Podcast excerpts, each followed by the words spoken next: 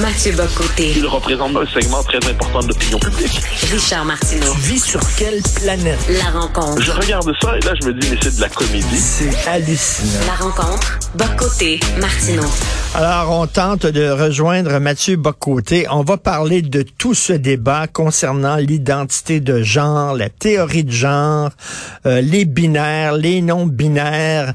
Euh, on sait que ça fait couler beaucoup d'encre et de salive ici au Québec, mais comment ça se passe ce débat-là en France, Mathieu? Alors, c'est tout à fait particulier. Euh, ça vient en fait de ressurgir dans l'actualité en ce moment. Alors, je te résume. La ville de Rennes, qui est dirigée par des socialistes, donc une majorité de, gauche, a dit il faut faire la promotion euh, de l'inclusivité, notamment dans les activités sportives. Donc, qu'est-ce qu'on va faire? On va redéfinir les budgets de le, système d'allocation des ressources budgétaires pour les associations sportives. Puis là, je te le dis de manière imagée, si dans votre équipe, bon, vous avez un garçon, on vous donne euh, un point. Euh, si vous avez une fille, c'est deux points. Et si vous avez un enfant non binaire ou trans, c'est trois points. Alors là, qu'est-ce que ça veut dire?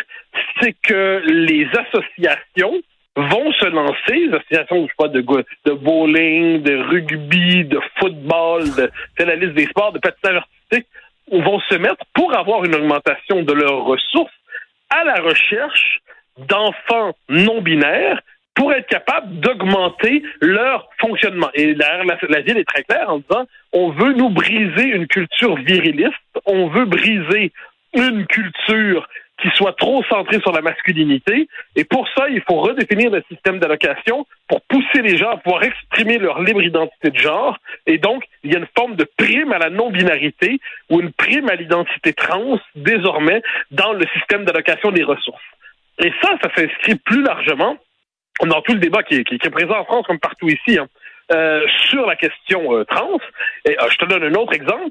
Il y a une euh, une femme qui s'appelle Mariko, mais qui auparavant était ben, c'est un homme, c'est une femme trans, et une militante qui s'appelle ben, je, je, perds son nom au moment où je te le dire, mais une militante qui dit je m'excuse, une militante féministe, qui Dora Muto, qui dit je m'excuse, mais je, quand je vous vois, je ne vois pas une femme, je vois un homme. Donc pour moi, vous êtes un homme biologique. Oui. Eh bien là, cette personne se retrouve devant les tribunaux pour avoir dit cela. Donc, on voit que c'est une question qui, aujourd'hui, traverse non seulement l'ensemble du débat public, mais veut nous amener à redéfinir notre conception, donc à la fois dans le sport, dans la liberté d'expression, redéfinir notre conception de ce que l'on peut dire à propos de l'homme et de la femme. Et là, je me permets un petit détour par la Grande-Bretagne, parce que j'ai appris ça hier et je m'en voudrais de ne pas le partager en Grande-Bretagne, c'est assez intéressant. Euh, on y a, ils sont très avancés dans la recherche d'un nouveau lexique médical approprié à la question trans. Et qu'est-ce qu'ils disent? Comment nommer l'orifice féminin? Euh, parce que c'est quand même compliqué. Donc là, on sait que pendant un temps, il y avait l'idée du front hole, hein, le trou d'en avant. Mais là, il y a une formule dans une, campagne de financement, comme disent des charities, des, des campagnes euh, de financement d'associations caritatives en Grande-Bretagne, cet été, il y a eu une querelle parce que l'association, pour avoir un vocabulaire inclusif, a, a proposé de, de, nommer le sexe féminin le bonus hole, hein, le trou en bonus. Et euh, ben, qui ouais. est quand même assez particulier, je sais, ce qui est aussi particulier comme idée. Donc là, il y a eu une querelle, l'association a dit non, non, c'est une suggestion seulement, c'est pas obligatoire. Mais là, donc, pour nommer est-ce qu'on pourrait donc là, on est dans cette espèce de situation où il y a l'orifice universel, celui partagé par les deux sexes, Mais...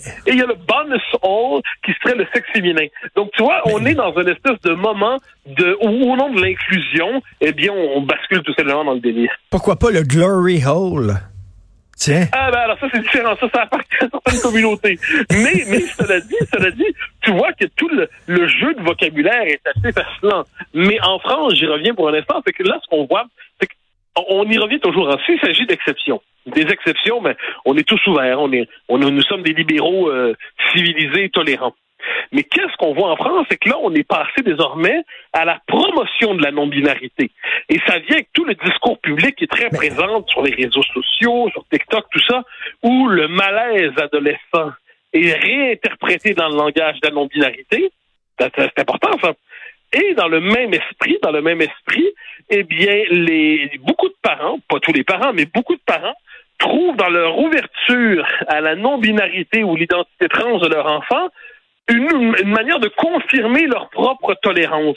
Donc, on n'est plus devant des codes d'exception qui mériteraient qu'on euh, qu'on enfin, qu'on fasse preuve de toute la tolérance dont on est capable. On est devant une révolution qui nous passe dessus et qu'on peine à nommer et on cherche à nous la faire accepter en disant c'est seulement des cas marginaux et minoritaires.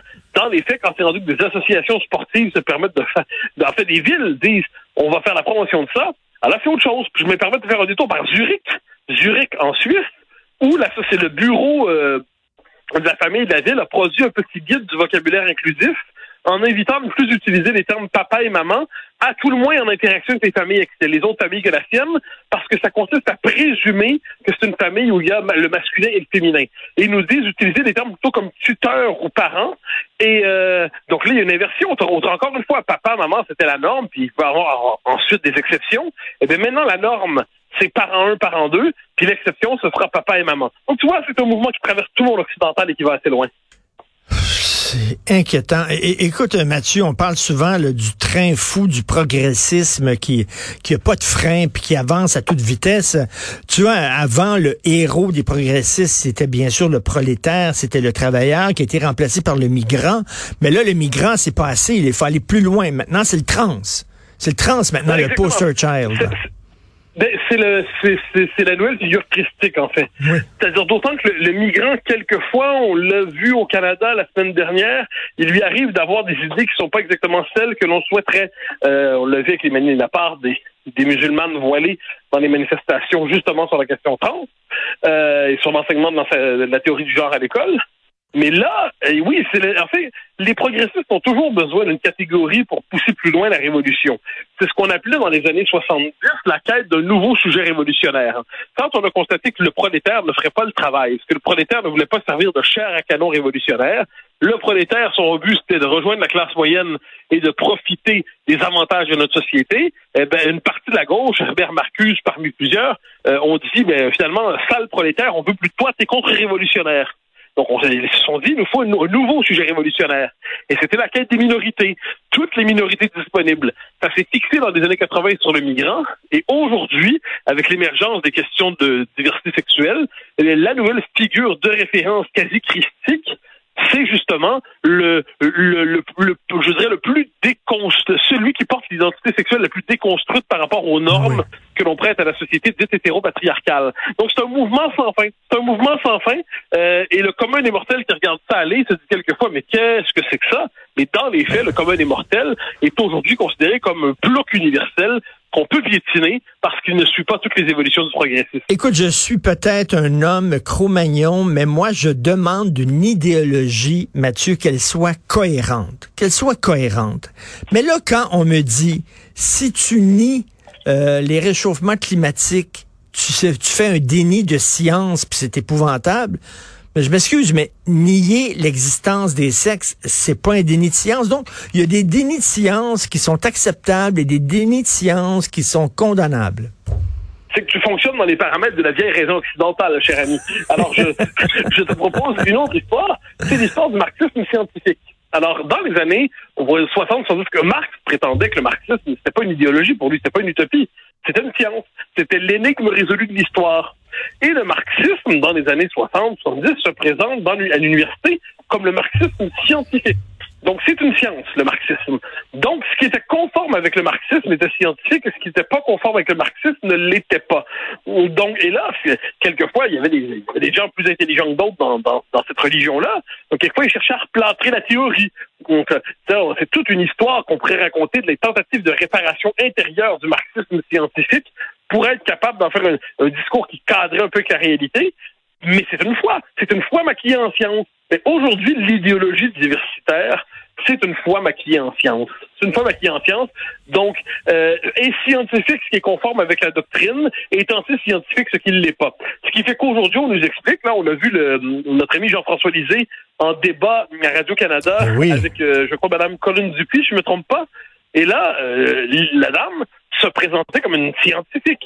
Mais oui, mais moi, je, je peux décider aussi de me présenter comme, comme une, une, danseuse à claquettes moldave. Mais, mais il suffit pas que je le proclame pour que ce soit vrai. Mais, mais, Et bien, de ce point de vue, on est devant des idéologues qui sont passés pour des scientifiques et qui sont consacrés par l'université, qui leur donnent un tel titre. Mais l'université, aujourd'hui, la corruption des sciences sociales à l'université, la corruption intellectuelle des sciences sociales, elle est intégrale et on en a encore eu la preuve. Écoute, en, terminant, j'ai lu un des textes les plus bêtes de l'année aujourd'hui dans le Devoir, Émilie Nicolas. Euh, tu sais, toi, moi et d'autres personnes, on a dit ah ah là, il y a comme une fissure là dans l'alliance des victimes du, euh, tu sais, euh, parce que on a vu euh, des musulmanes voilées gueuler contre des trans et euh, tenir des propos homophobes. Et là, on dit ah, tu sais, on disait que ces gens-là étaient des alliés, ce ne sont pas des alliés. Émilie Nicolas a dit non non non non non, on peut être parfaitement gay, LGBTQ et croire. Il n'y a aucun problème entre la religion et euh, les minorités sexuelles. Écoute. Oui, mais en fait, tu dis le des textes les plus bêtes de l'année d'Émilie Nicolas, sache que l'année n'est pas terminée. Hein? Je pense que la première chose à se dire ici. ensuite, ensuite, non mais en fait, on est dans un cas, ce que je te disais, c'est on, on a voulu replâtrer de l'intérieur le marxisme scientifique jusqu'au début des années 80 en fait. Hein. Euh, ça continue encore aujourd'hui un peu, puis c'est dans les marges, mais et aujourd'hui, ben, l'idéologie diversitaire, la science diversitaire, veut se replâtrer de l'intérieur. Puis plus ça éclate, plus ils nous disent que c'est cohérent. Il nous est permis devant cela de faire un sourire à mi-chemin entre le cynisme et la pitié. Mais comment on peut dire c'est cohérent? On peut être LGBT et croire alors que tu vois des croyants euh, radicaux, fondamentalistes ah, gueuler contre les trans. On les a vus. il faut défendre l'intégrité de chaque personne dans son autoreprésentation d'elle-même. Ce qu'elle oublie, c'est que certaines personnes là-dedans ne veulent pas lui accorder le droit qu'elle prétend leur accorder en sens inverse. Elle n'a pas compris une chose, mais ce ne serait pas la première, euh, chose qu'elle ne comprend pas, c'est que les islamistes se sont emparés de la logique des droits pour s'imposer dans nos sociétés, mais utilisent la logique des droits pour imposer leur système de domination, leur système normatif, et lorsqu'ils sont en position majoritaire ou dominante, ou à tout le moins en position d'imposer leur truc, eh bien, eux, ils vont se faire un plaisir de sacrifier leur alliance supposée avec Émilie Nicolas.